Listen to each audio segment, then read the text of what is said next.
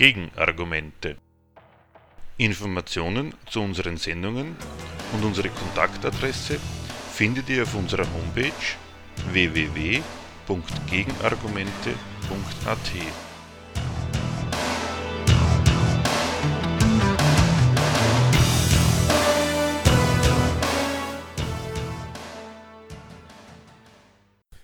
Wer rettet wen? Die Krise als Geschäftsmodell auf Kosten von Demokratie und sozialer Sicherheit. Wie ein Film in kritischer Absicht Demokratie und Marktwirtschaft gegen ihre hässliche Praxis verteidigt. Eine Filmkritik. Seit der Finanzkrise steht die Politik der ganzen Welt ganz im Zeichen von deren Bekämpfung. Banken wurden mit Milliardenbeträgen gerettet, mit dem Ergebnis eines rasanten Anstiegs der Staatsschulden. Das eben gerettete Finanzkapital, das einen Vergleich aller Investments am Markt anstellt und auf seinen wegen seiner Krise gesunkenen Risikoappetit bezieht, reagierte auf die massive Vermehrung der Euroschulden mit einer Revision seines Urteils die Kreditwürdigkeit der Staaten Europas betreffend und macht Problemstaaten ausfindig. Die Zinsen, die Irland, Portugal und Griechenland für neue Schulden bieten musste, erreichten ein Maß, das diese Staaten dazu zwang, sich um Kredithilfen an Europa und den IWF zu wenden. Spätestens seitdem lautet die alle anderen Themen dominierende Devise der europäischen Politik in allen Staaten sparen. In einem Fiskalpakt verpflichteten sich die Staaten Europas zu einem strukturellen Nulldefizit. Den besonders hart getroffenen Krisenstaaten Südeuropas werden rigide Sparprogramme abverlangt, Massenentlassungen, Streichungen von Arbeitsrechten, radikale Kürzungen des Arbeitslosengeldes und der Pensionen, Zerstörung des Gesundheitssystems, Aushungern von Schulen und Universitäten und so weiter. Niemand, auch nicht die verantwortlichen Politiker, bestreitet, dass diese Maßnahmen die Menschen in den Krisenstaaten mit brutaler Härte treffen. Unerbittlich betonen dieselben Politiker aber, dass all diese Maßnahmen alternativlos seien, soll Europa der Krise entkommen und wieder auf den Wachstumspfad zurückkehren. Die im heurigen Jänner neu gewählte griechische Regierung, die sich mit dem Hinweis, Griechenland und seine Wirtschaft würde mit den ihm auferlegten Maßnahmen kaputt gespart, weigert sich, für die Auszahlung aus dem laufenden Programm ausstehender 7,5 Milliarden Euro noch weitergehende Forderungen von EU-Kommission, Europäischer Zentralbank und Internationalem Währungsfonds zu erfüllen. Sie darf sich dafür nicht nur der exemplarischen Unnachgiebigkeit der europäischen Politiker und des IWF, sondern auch des Unverständnisses der hiesigen Öffentlichkeit sicher sein, die wie die Politiker gerade in der Härte und Rücksichtslosigkeit der geforderten Maßnahmen die notwendige Voraussetzung dafür sieht, dass Europa seine Kreditwürdigkeit wiedererlangt. Vor diesem Hintergrund kam im heurigen Frühjahr in Österreich und Deutschland ein Film von Leslie Franke und Herdolor Lorenz heraus, der den Titel trägt Wer rettet wen?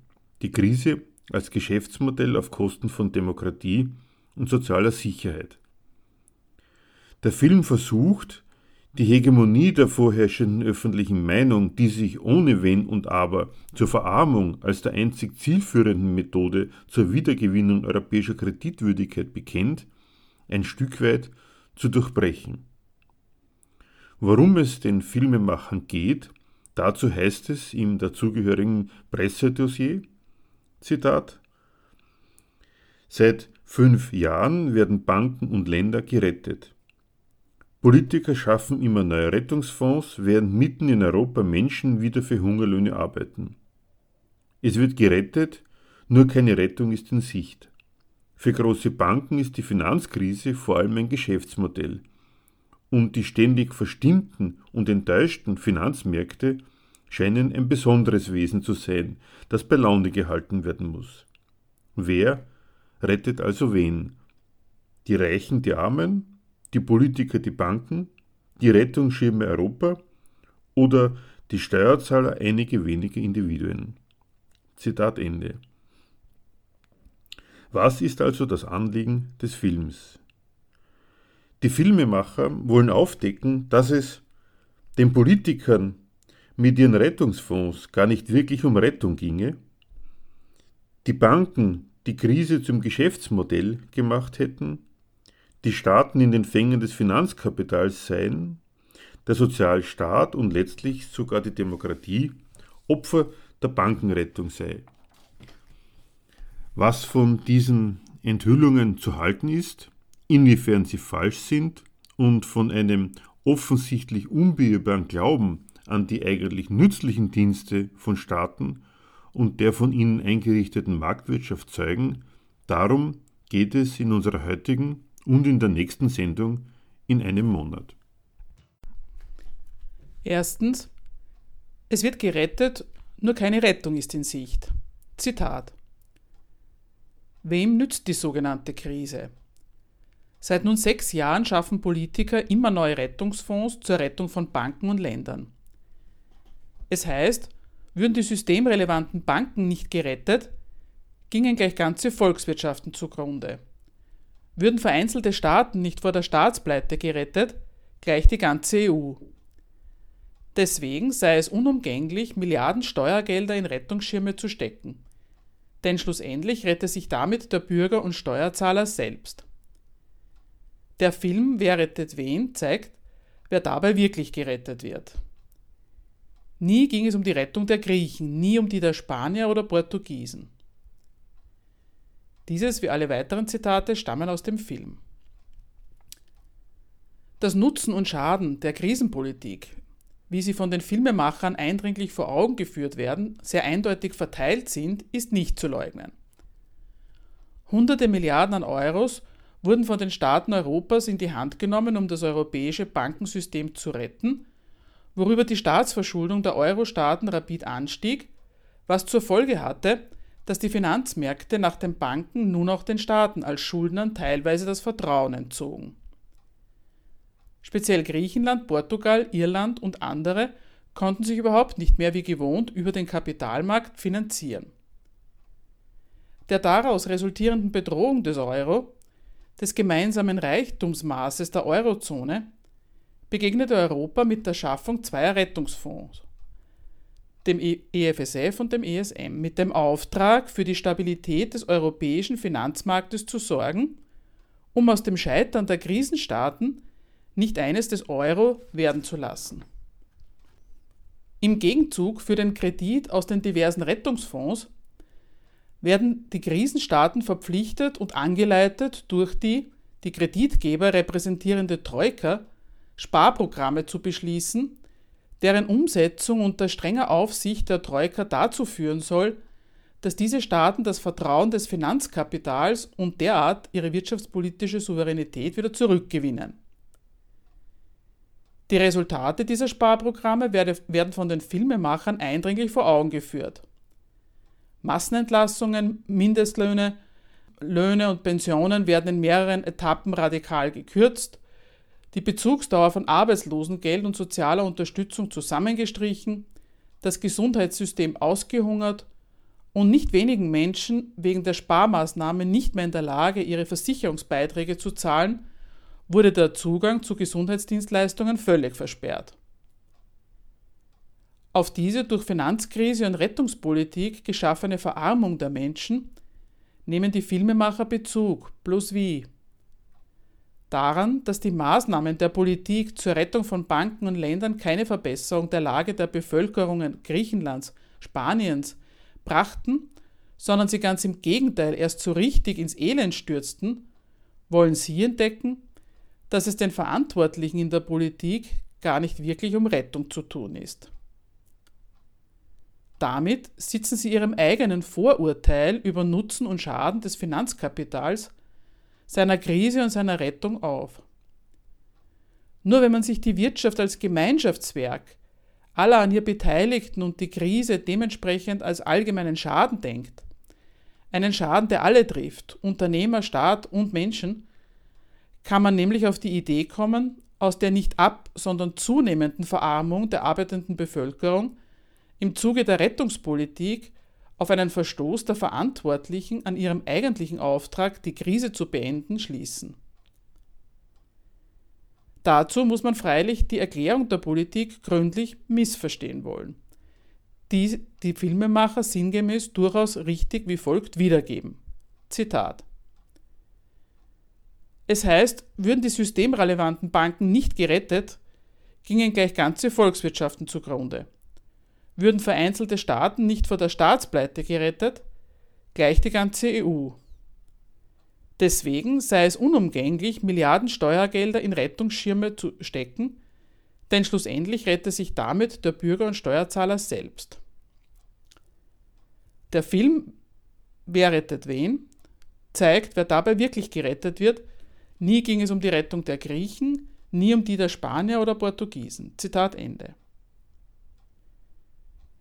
Die Rettungspakete heißen nicht zufällig nicht Menschenrettungspakete, sondern Bankenrettungspakete. Das Sorgeobjekt sind also ausdrücklich nicht die Menschen, sondern die Banken. Mit dem Zusatz systemrelevant tun die Politiker auch noch kund, warum sie das sind. Gelingt das Gewinnemachen im Bankensektor nicht mehr, sind die Grundfesten der eingerichteten Marktwirtschaft erschüttert. Mit den Banken retten sie also nicht nur die Banken, sondern das ganze Wirtschaftssystem, die ganze Volkswirtschaft. Mit dem Bankrott eines in Euro wirtschaftenden Mitgliedstaates sehen dieselben Politiker ihr imperialistisches Erfolgsprogramm der Eurozone gefährdet. Einzig deswegen halten sie die Staatsanleihen des bankrotten Griechenlands weiterhin werthaltig retten also den vom Bankrott betroffenen Mitgliedstaat, tun alles, um den Bestand der Eurozone und überhaupt der EU zu sichern. Die lohnabhängige Mehrheit der Bevölkerung in den Krisenländern erfährt, dass sie als abhängige Variable vom Erfolg der Wirtschaft für diesen Erfolg mit ihrer radikalen Verelendung einzustehen hat. Vor allem diesen letzten Punkt, die Verelendung der Bevölkerung, nehmen die Filmemacher zur Kenntnis und wenden ihn gegen die Ziele Rettung der Volkswirtschaft, Rettung des Euros. Aber nicht in dem Sinn, na wenn Rettung der Volkswirtschaft und des Euros bedeutet, dass die Masse der Bevölkerung verelendet, dann spricht das gegen diese Ziele. Nein, sie wollen sich ihr Bild eines harmonischen Miteinanders der in der Gesellschaft vorfindlichen Interessen nicht nehmen lassen. Angesichts der durch die Krisenpolitik erst so richtig ins Elend gestürzten Bevölkerungsmassen bezweifeln Sie, dass es der Politik tatsächlich um die Rettung ihrer Volkswirtschaften und Europas zu tun ist.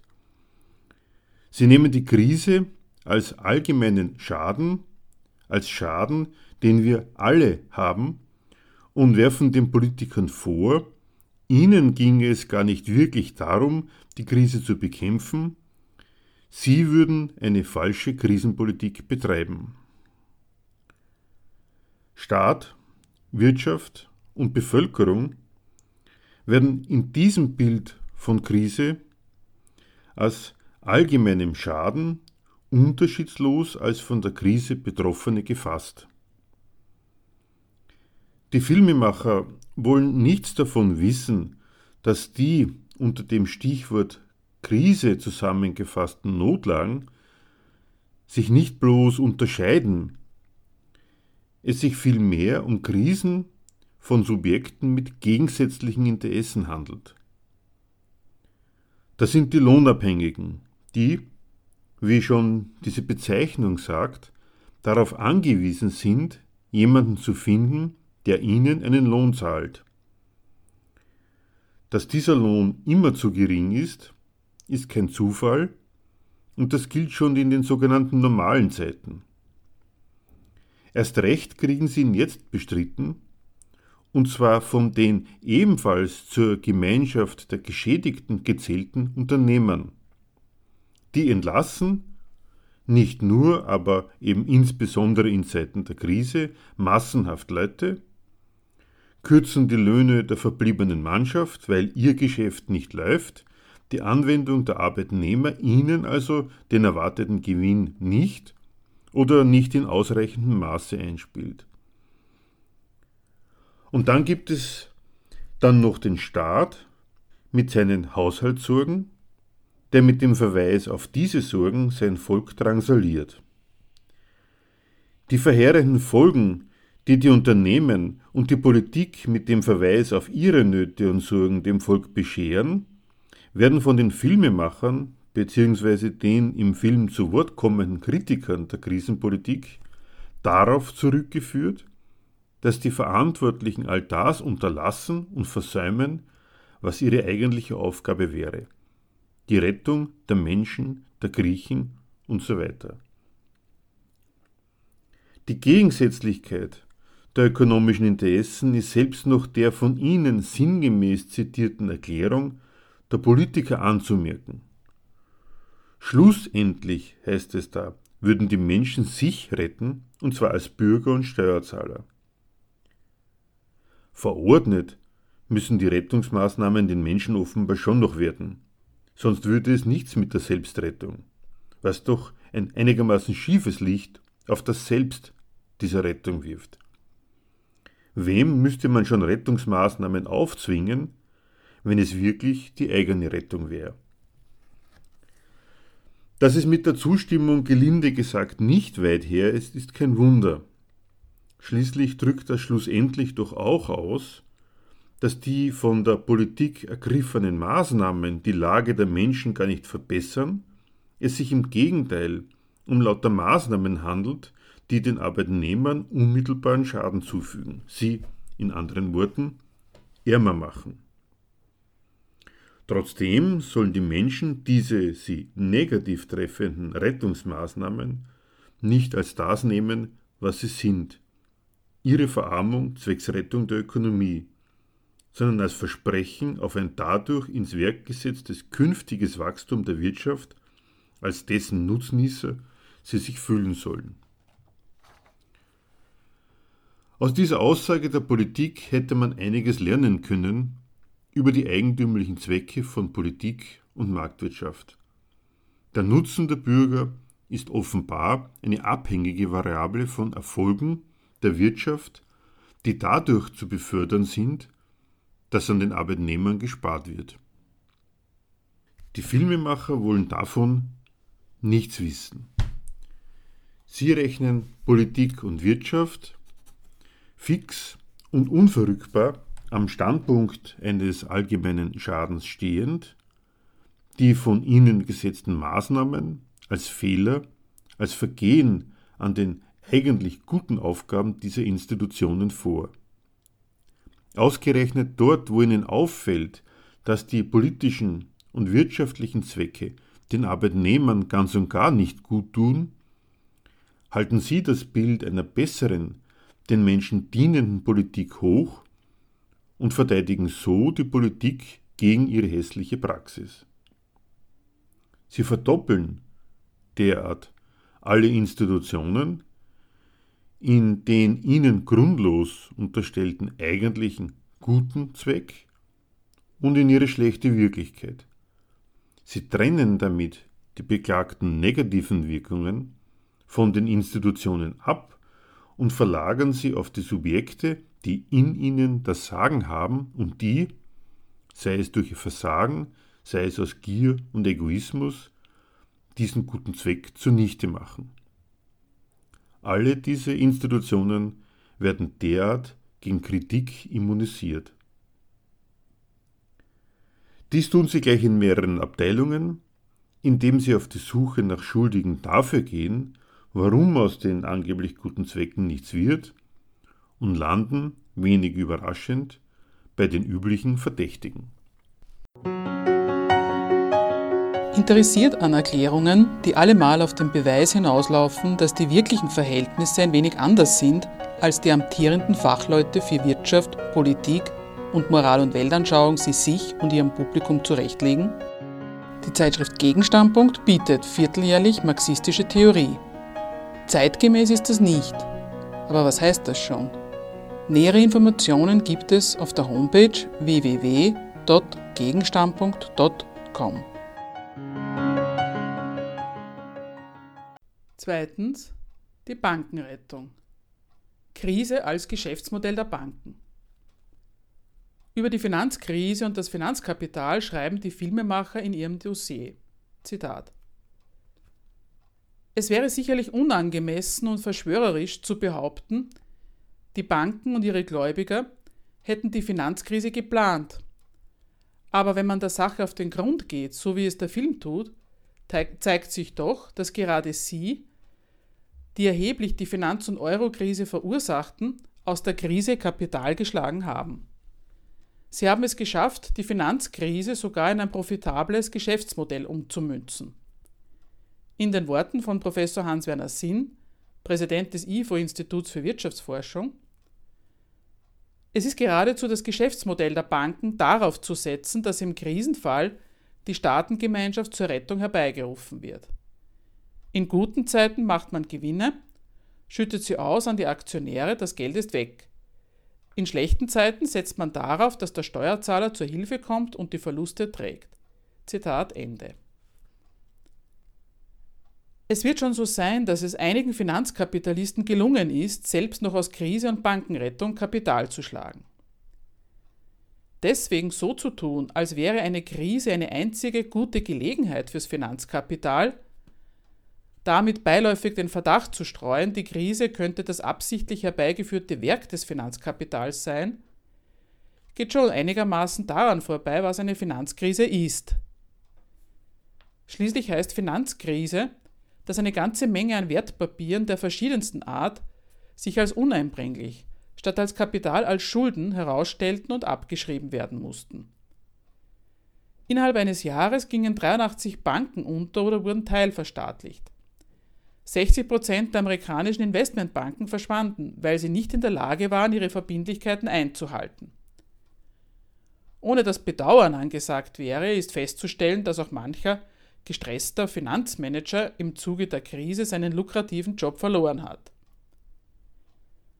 Abgesehen davon ist die Entlarvung, Banken hätten aus der staatlichen Krisenbewältigung einen Nutzen gezogen, noch in anderer Hinsicht absurd. Was da als Vorwurf daherkommt, dass nämlich die Banken im Unterschied zur Bevölkerung Nutznießer der staatlichen Krisenbewältigung seien, will den Inhalt des staatlichen Krisenbefunds nicht zur Kenntnis nehmen. Was die Staaten für sich und die von ihnen eingerichtete Wirtschaft zum Krisenfall ausgerufen haben, war der drohende Zusammenbruch des Finanzsektors. Die Bankenrettungsmaßnahmen sind daher kein Unfall ihrer Wirtschaftspolitik, sondern beabsichtigt und das hieß, systemrelevante Banken nicht in die Pleite gehen zu lassen, Kapital zuzuschießen und so weiter und so fort. Dass dann die Banken im Unterschied zur Bevölkerung gut aussteigen, ist weder Zufall noch Skandal, wie die Filmemacher glauben machen wollen, sondern zeigt eben, worauf es in unserer Wirtschaft wirklich ankommt. Denken soll man sich, der Schaden der Allgemeinheit wäre das Resultat eines unanständigen, gegen die Regeln des sachgemäßen und anständigen Bankgeschäfts verstoßenden Verhaltens gewissenloser Finanzmanager. Unterstrichen wird dieses Bild vom unlauteren Bankmanager im Film durch Beispiele wie das folgende. Zitat. Kredit für die eigene Wohnung ist besser als Miete. Mit diesem Slogan wurden viele Millionen auch weniger gut verdienende Spanier gelockt. Heute sind dies die großen Verlierer der Immobilienspekulation. Die Banken haben etwas kommerzialisiert, das sich Hypothek nennt und ein hochtoxisches Produkt darstellt. Warum toxisch? Weil die Banken schon von vielen wussten, die ihren Kredit nicht würden bezahlen können. Den Banken war das große Risiko klar, aber sie haben uns das niemals gesagt. Zitat Ende. Schon vor der Krise hätten gewissenlose Banker, auch weniger gut betuchten Kunden, Kredite aufgeschwatzt, die sie sich eigentlich nicht leisten konnten. Seriöses Bankgeschäft hätte Kredite, von denen sich im Nachhinein herausstellt, dass sie uneinbringlich sind, schon damals nicht vergeben dürfen, lautet der Vorwurf. Dreht man den Vorwurf um, merkt man, dass ein solches Urteil nicht ohne einen gewissen Schuss Zynismus zu haben ist. Wäre es wirklich besser gewesen, den Menschen keinen Wohnungskredit zu geben? Sollte man aus den im Film geschilderten unzähligen Fällen von Wohnungskredit samt anschließender Delogierung nicht eher lernen, dass in unserer besten aller möglichen Welten für die sprichwörtlichen kleinen Leute offenbar schon ein Dach über den Kopf eine nicht leistbare Sache ist? Die Filmemacher denken lieber in eine andere Richtung. Sie treibt das Bedürfnis um, seriöses Bankgeschäft von gewissenloser Spekulation zu unterscheiden. Diese Unterscheidung macht nur, wer am Kreditgeschäft selbst nichts auszusetzen hat, vorausgesetzt nur, es wird seriös betrieben. Er spart also insbesondere Menschen Kredite, die sie sich, wie man jetzt im Nachhinein weiß, nicht leisten können. Den Grund der Krise verorten die Filmemacher daher dieser Unterscheidung gemäß nicht im Zweck des Kreditgeschäfts, sondern in dessen Übertreibung. Zitat Die Banken sind ins Casino gegangen, haben gesetzt und verloren. Wir alle haben den Bankinstituten Wohnungen abgekauft, Darlehen, Future Bonds, Hypothekenurkunden. Das sind Schuldentitel, die Banken auflegen und das kann hohe Verluste bedeuten. Zitat Ende. Der Vorwurf lautet, die Banken hätten gezockt. Der gewöhnliche Kredit geht für sie in Ordnung. Spekulation beginnt für sie erst bei den Kreditgeschäften der höheren Art, bei denen Kredit auf Kredit, Spekulation auf Spekulation getürmt wird. Zitat Die Bank gibt Kredit an Kunden. Die Bank hat ein Ausfallsrisiko, muss Kapitalreserven halten. Bei einem auf fünf Jahre ausgelegten Darlehen müsste das Kapital dafür auch fünf Jahre in der Bilanz bleiben. Bis er rückzahlbar war, konnte die Bank diesen Betrag nicht wieder verwenden. Mit einem Kreditdefault-Swap, einem CDS, kaufte sie eine Versicherung für den Fall, dass der Kunde den Kredit nicht zahlt. Damit hatte die Bank die Macht, mehr Kredite zu vergeben und sobald sie genug davon hatten, versicherten oder bündelten sie und verkauften sie weiter. Das beschleunigte die Geschwindigkeit, mit der die Kredite im System herumbewegt wurden, das heißt, statt ein Darlehen fünf Jahre zu halten, konnte man es gewähren, es verkaufen, das Geld freimachen und wieder von vorne anfangen. Das vergrößerte das Kreditangebot exponentiell Kurzfristig werden so zwar die Gewinne vergrößert, aber das Problem ist, sobald man das Darlehen verkauft hat, muss man immer weitermachen. Man musste immer weitermachen, immer mehr Kredite vergeben und als in der Krise viele die Arbeit verloren, wurden die Kredite zur Falle. Zitat Ende. Hätten die Banken bloß Kredite vergeben und dafür ordentlich Zinsen kassiert, die Filmemacher wüssten nichts dagegen einzuwenden. Ihre Kritik wendet sich nicht gegen die Kreditgeschäfte, das heißt Geld wird gegen Zins verliehen, wie und ob der Kreditnehmer es schafft, diesen Zinsdienst zu leisten, bleibt dem Kreditnehmer überlassen und geht den Kreditgeber nichts an. Er hat ein staatlich garantiertes Recht auf Bedienung seiner Schuldforderung.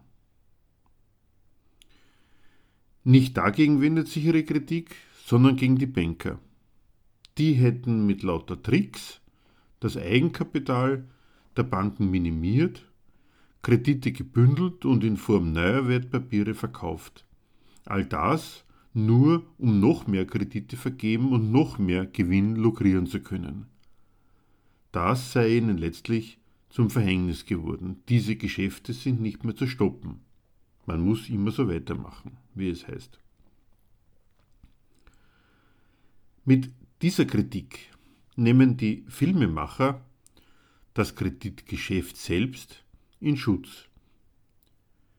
Der Grund der genannten Übertreibung ist ja Ihrem Urteil nach gerade nicht in der Logik dieses Kreditgeschäftes zu finden, sondern in der Psychologie der handelnden Personen, die aus kurzsichtiger Gier nach Gewinn das Kreditangebot über das nach Meinung der Filmemacher vertretbare hinaus exponentiell vergrößert hätten.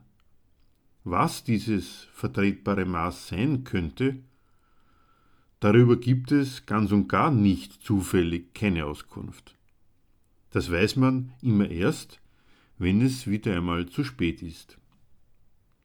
Hat man sich aber einmal ganz im Sinn der Lebensweisheit allzu vieles ungesund, zum Vorurteil Grund der Krise sei die übermäßige Aufblähung des Kredits entschlossen, kann man sich jetzt, nachdem die Krise eingetreten ist, als Durchblicker fühlen. Dabei kommt diese Kritik um einen Widerspruch nicht herum. Wenn es am Kredit selbst nichts auszusetzen gibt, er im Gegenteil sogar als nützliches wirtschaftliches Instrument durchgeht, dann lässt sich doch nichts gegen die Beschleunigung dieses Kreditverhältnisses einwenden. Mehr an Kredit bedeutet dann doch nur mehr von dem Nützlichen, für das man den Kredit hält. Wo soll dann aber das Problem sein, immer so weitermachen zu müssen? Wenn das Weitermachen umgekehrt aber tatsächlich zum Problem führt, so deshalb, weil nicht ausgemacht ist, ob ein vergebener und genommener Kredit auch bedient werden kann. Dass so mancher Kredit in die Hose geht, liegt im Wesen des Kredits, ist also nicht Folge einer gar nicht näher bestimmten Beschleunigung der Kreditvergabe. Jeder Kredit ist nämlich immer und ohne Ausnahme vom Wohnungskredit des Arbeitnehmers über den Unternehmerkredit zwecks Investitionstätigkeit bis hin zur spekulativen Veranlagung in Wertpapiere der verschiedensten Art eine Spekulation auf einen zukünftigen Erfolg, der dem Wesen von Spekulation entsprechend in keinem Fall eine ausgemachte Sache ist, ganz im Gegenteil. Ob und ab welchem Maß an Kreditklemmen das dann zum Zusammenbruch des ganzen Finanzsystems führt, lässt sich ob der vielfältigen Verschlingungen der Kreditbeziehungen, bei der Schulden und Guthaben sich gar nicht unterscheiden lassen, beim besten Willen nicht mehr vorhersagen. Kurz, es ist verkehrt, Spekulation nicht schon im Kredit selbst, sondern erst im Geschäft der höheren Art mit ihm zu verorten. Wer Spekulation erst am Handel mit Krediten, an Derivaten, Kreditverbriefungen und Swaps entdeckt und nicht schon am einfachen Kredit des Wohnungskäufers, sitzt aber noch in einer anderen Hinsicht einem Irrtum auf. Er übersieht nämlich, dass die von ihm als Spekulation gebrandmarkte Kreditaufblähung schon im von ihm als seriös eingestuften einfachen Kredit angelegt ist. Banken konzentrieren alles Geld der Gesellschaft bei sich. Sie attrahieren Einlagen, wickeln den gesellschaftlichen Zahlungsverkehr ab, schöpfen und vergeben auf dieser Grundlage Kredite. Alles einzig, um derart die eigene Kreditmacht beständig auszuweiten. Gradmesser des ökonomischen Erfolgs einer Bank ist die Verzinsung des von ihr eingesetzten Kapitals.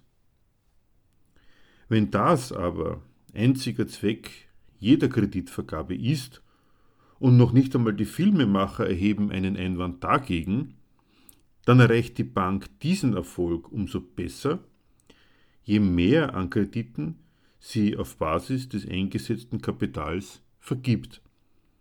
Dann wäre es aus der Sicht dieses Zwecks geradezu sträflich, auch nur eine solche mögliche Investitionsgelegenheit auszulassen. Die beschriebene Aufblähung des Kreditvolumens ist dementsprechend die logische Konsequenz jeden Bankgeschäfts und daher alles andere als eine Folge einer besonderen psychologischen Disposition der Bankmanager, wie die Filmemacher glauben machen wollen. Die sprichwörtlich kleinen Leute gehören dabei in keinem Fall zu den Nutznießern dieser auf Spekulation beruhenden Verhältnisse, und zwar unabhängig davon, ob die verschiedenen Spekulationen aufgehen oder nicht. Gelingt ein realwirtschaftliches Geschäft, so können Sie sich was darauf einbilden, durch Ihre Arbeit das Unternehmen, das Sie beschäftigt, reicher gemacht zu haben. Als Kunden einer Bank andererseits dürfen Sie mit Ihren Zinszahlungen auch noch zum Erfolg Ihrer kreditgewährenden Bank beitragen. Wird das Unternehmerrisiko Ihres Arbeitgebers schlagend und verlieren deshalb mit Ihrem Arbeitsplatz Ihren Lohn, weil er sich für Ihren Arbeitgeber nicht mehr lohnt, dürfen Sie schauen, wie Sie mit Tilgung und Zinsen Ihres Kredits zurande kommen. Verlieren Sie doch ansonsten Ihre mit einer Hypothek belastete Wohnung.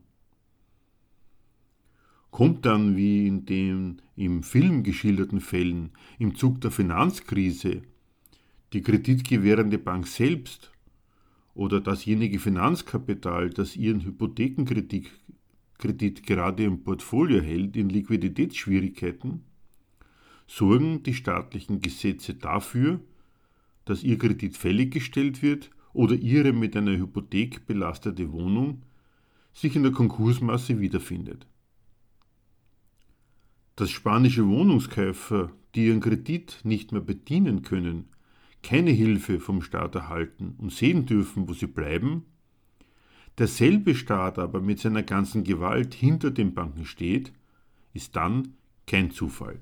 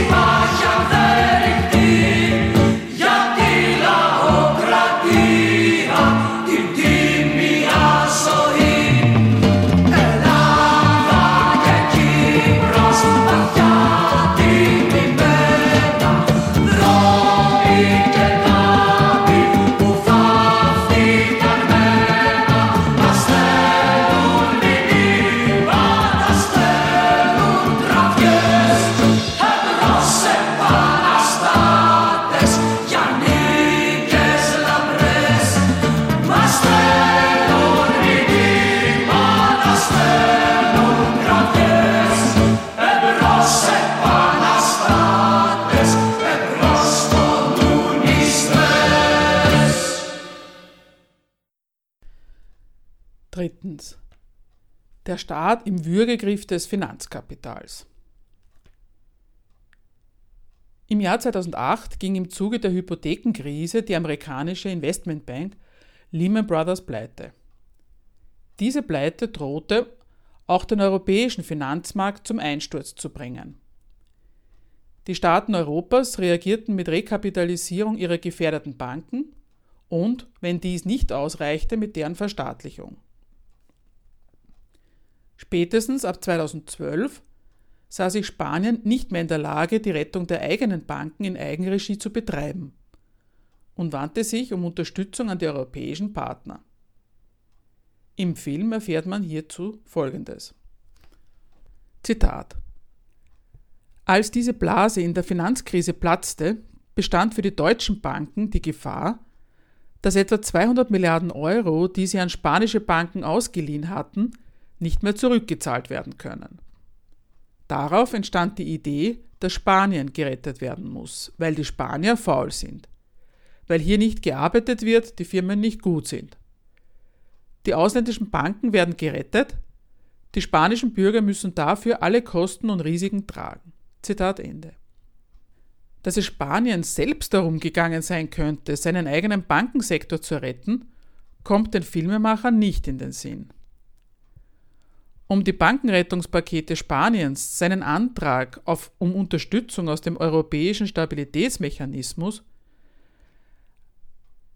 als einen Dienst Spaniens an deutschen Banken zu interpretieren, muss man sich freilich schon beinahe alles, was die Krise in Spanien tatsächlich ausgemacht hat, konsequent wegdenken. Tatsächlich geriet die spanische Bau- und Immobilienwirtschaft als Folge der Kreditverknappung infolge der Finanzkrise ab 2008 in eine Rezession. Die Folge war, dass ab 2011 die spanischen Sparkassen und Banken Probleme bekamen, sich am Kapitalmarkt zu refinanzieren. Ab 2008 legte der spanische Staat um den Preis der explosionsartigen Vergrößerung seiner Staatsschuld das laut Angaben der EU größte Konjunkturprogramm Europas auf. Das Finanzkapital, das dem spanischen Staat trotz radikaler Kürzung seiner Staatsausgaben insbesondere für Soziales nicht zutraute, damit tatsächlich ein es selbst zufriedenstellendes Kapitalwachstum anzustoßen, reagierte auf die explosionsartige Zunahme der Staatsschulden mit einer Erhöhung der Risikoaufschläge auf spanische Staatsanleihen. Spanien sah sich daher im Jahr 2012 genötigt, und zwar aus eigenem nationalen Interesse, zwecks Refinanzierung seiner Banken und Verteidigung seines eigenen Zugangs zum Kapitalmarkt einen Antrag auf Unterstützung aus dem europäischen Rettungsschirm zu stellen. Der ESM wurde ermächtigt, durch Ausgabe von Anleihen bis zu 100 Milliarden Euro am Kapitalmarkt aufzunehmen und für die Rekapitalisierung der spanischen Banken zur Verfügung zu stellen. Für die Rückzahlung musste Spanien die Haftung übernehmen. Außerdem musste es sich zur Reform seines Bankensektors verpflichten. Von diesem eigenständigen Interesse Spaniens an der Rettung seiner Banken wollen die Filmemacher nichts wissen. Es ist zwar sicherlich so, dass es Spanien nicht um Rettung seiner Bürger vor den Folgen der Krise zu tun war. Deswegen ist es aber umgekehrt noch lange nicht richtig, das Handeln des spanischen Staates auf wahlweise sachfremde Einflüsterung oder Erpressung durch gierige Banker oder deutsche Politiker zurückzuführen. Auf die Idee kommt nur, wer, wie die Filmemacher, gegen die aktuellen Erfahrungen in der Krise und trotz der Aussagen der Politiker, die eigentlich nichts an Deutlichkeit zu wünschen übrig lassen, nicht von der Vorstellung lassen möchte, der Staat hätte seine wahre Aufgabe, seinen Bürgern vor den Folgen der Krise zu retten, verraten. In ihrer Überzeugung, dass Staat und Volk Spaniens Opfer der Finanzindustrie geworden sind, sehen die Filmemacher sich durch Aussagen wie die von Dennis Kelleher, einem Vertreter der Non-Profit-Organisation Better Markets, bestätigt. Zitat Das ist die einzige Industrie in der Welt, die ein Damoklesschwert an die Kehlen der Regierungen und der Menschen setzt. Sie sind so groß und es klingt wie Ihr traut euch ja nicht, macht nur weiter, lasst uns bankrott gehen und wir werden das gesamte Finanzsystem zerstören. Wir werden eine zweite große Depression einleiten. Wollt ihr das, Regierungsvertreter? Zitat Ende. Nicht auffallen will den Filmemachern der Widerspruch in dieser Aussage. Gedroht haben sollen die Banken damit, dass mit ihnen das ganze Finanzsystem untergeht. Hätten die Staaten kein eigenständiges Interesse an der Existenz des Finanzsystems und damit seiner wesentlichen Player, ginge eine solche Drohung ins Leere. Haben sie aber ein eigenständiges Interesse, braucht es keine Drohung, um den Staat davon zu überzeugen, die Banken zu retten. Als Erklärung, warum Staaten systemrelevante Banken retten, taugt diese Aussage also nichts. Geleistet ist mit ihr aber trotzdem etwas. Wird der Staat doch mit ihr, ebenso wie die durch sein Tun verarmten Menschen, zu den Opfern des Finanzkapitals gezählt. Dabei zeigt doch schon der Umstand, dass es ohne die staatliche Gewalt das Finanzkapital gar nicht gäbe, dass er alles andere als ein hilfloses Opfer des Finanzkapitals ist. Rechtliche Absicherung und Durchsetzung von Schuldverhältnissen, und um solche handelt es sich bei Finanztiteln gleich welcher Art, kommt ohne staatliche Gewalt, die derartige Verhältnisse erst verbindlich macht, nicht aus. Das bedeutet aber, dass der Staat ein positives Interesse an der Existenz derartiger Verhältnisse hat. Was die Staaten mit der Rettung ihrer Banken in Wahrheit gerettet haben, war nicht weniger als ihr eigener Zugang zum Finanzmarkt. Das Geschäft der Banken hat, wie es heißt, systemische Bedeutung, weil es das Lebenselixier der Wirtschaft und die ökonomische Machtbasis des Staates ist. Alles in der Gesellschaft ist von seinem Gelingen abhängig und ihm daher nachgeordnet. Auch die viel beschworene Realwirtschaft funktioniert nur mit Kredit und hat keine andere Aufgabe, als der Verwertung des Finanzkapitals Stoff zu liefern. Sofern die Banken ihr das nicht mehr zutrauen und keine Kredite mehr gewähren, lohnt sich das Produzieren und Verkaufen von Bedarfsgütern nicht mehr, wird zurückgefahren oder ganz eingestellt. Selbst die Ersparnisse und Geldreserven der Bürger liegen in der Form von Darlehen der Bank, von Wertpapieren oder sonstigen zinstragenden Schuldforderungen vor und sogar das Geld selbst existiert und zirkuliert in Gestalt von Forderungen und Verbindlichkeiten auf Bankkonten, besteht also in Schulden der Bank gegen ihre Kunden. Wenn Banken zusammenbrechen, ist das Geld weg, das Volk enteignet, bricht der Zahlungsverkehr zusammen und mit ihm alles Produzieren und Verkaufen. Mit einem solchen Zusammenbruch verliert der Staat die Quelle seiner eigenen Finanzierung, die bei allen modernen Staaten über den Kapitalmarkt läuft. Dass sie das Finanzkapital retten, ist daher kein Wunder. Der Staat verschafft sich das für die Erfüllung seiner Aufgaben nötige Geld dadurch, dass er, und zwar ganz aus freien Stücken soll heißen, ohne Not, dem Finanzkapital verzinste Staatsanleihen zum Kauf anbietet. Er tut dies, weil er sich derart unabhängig davon macht, was ihm seine Wirtschaft aktuell gerade an Steuern einspielt. Dem Finanzkapital umgekehrt wird mit den Staatsschulden ein neues Geschäftsfeld eröffnet. Es behandelt die staatlichen zinsbringenden Schulden als gewinnträchtige, normalerweise sogar besonders verlässliche Art von Vermögen, weil dahinter nicht nur ein vereinzelter privater Schuldner steht, sondern der Staat mit seinem Durchgriff auf die gesamte nationale Ökonomie. Diese Befreiung der Staaten, des Staates aus seiner Abhängigkeit von den Steuereinnahmen hat freilich einen Preis. Mit dieser Methode seiner Finanzierung setzt sich der Staat dem Urteil des Finanzkapitals aus. Er macht sich von dessen vergleichenden Beurteilungen seiner Schulden abhängig. Das Finanzkapital vergleicht seine Schulden mit den Schulden aller anderen Nationen, die ihre Papiere in Konkurrenz zu den seinen unterzubringen versuchen, ob und inwiefern seine Verschuldung gelingt, Darüber entscheidet das Finanzkapital und zwar nach den Kriterien seines eigenen geschäftlichen Erfolgs. Ein Staatsbankrott wie der von Griechenland liegt daher dann vor, wenn das Finanzkapital einem Staat die Kreditwürdigkeit streicht. Wie sehr der Staat aber in seiner Verschuldung sein entscheidendes Erfolgsmittel sieht, lässt sich daran bemerken, dass er selbst in solchen Zeiten, in denen diese Verschuldung nicht wie gewohnt klappt, nicht auf die Idee verfällt, sich mit dem zu begnügen, was ihm seine Wirtschaft an Steuern einbringt. Sein ganzes Sinnen und Trachten ist dann darauf gerichtet, Bedingungen zu schaffen, die ihm die Rückkehr auf die Finanzmärkte gestatten. Dafür nehmen Sie, wie schon in den nur im Nachhinein und im Vergleich idyllisch erscheinenden normalen Zeiten, Ihr Volk in die Pflicht. Die getätigten Staatsausgaben haben sich nicht als geschäftswirksam erwiesen und werden in der Folge neu kalkuliert.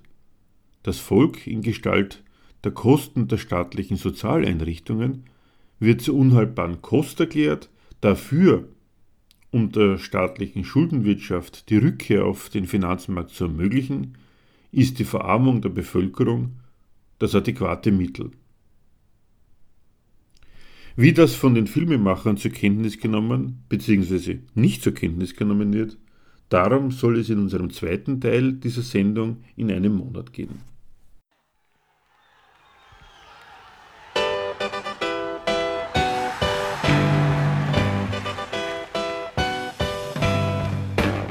Für Diskussionsbeiträge und Kritik zu unserer Sendung verweisen wir wie immer auf unsere Homepage www.gegenargumente.at.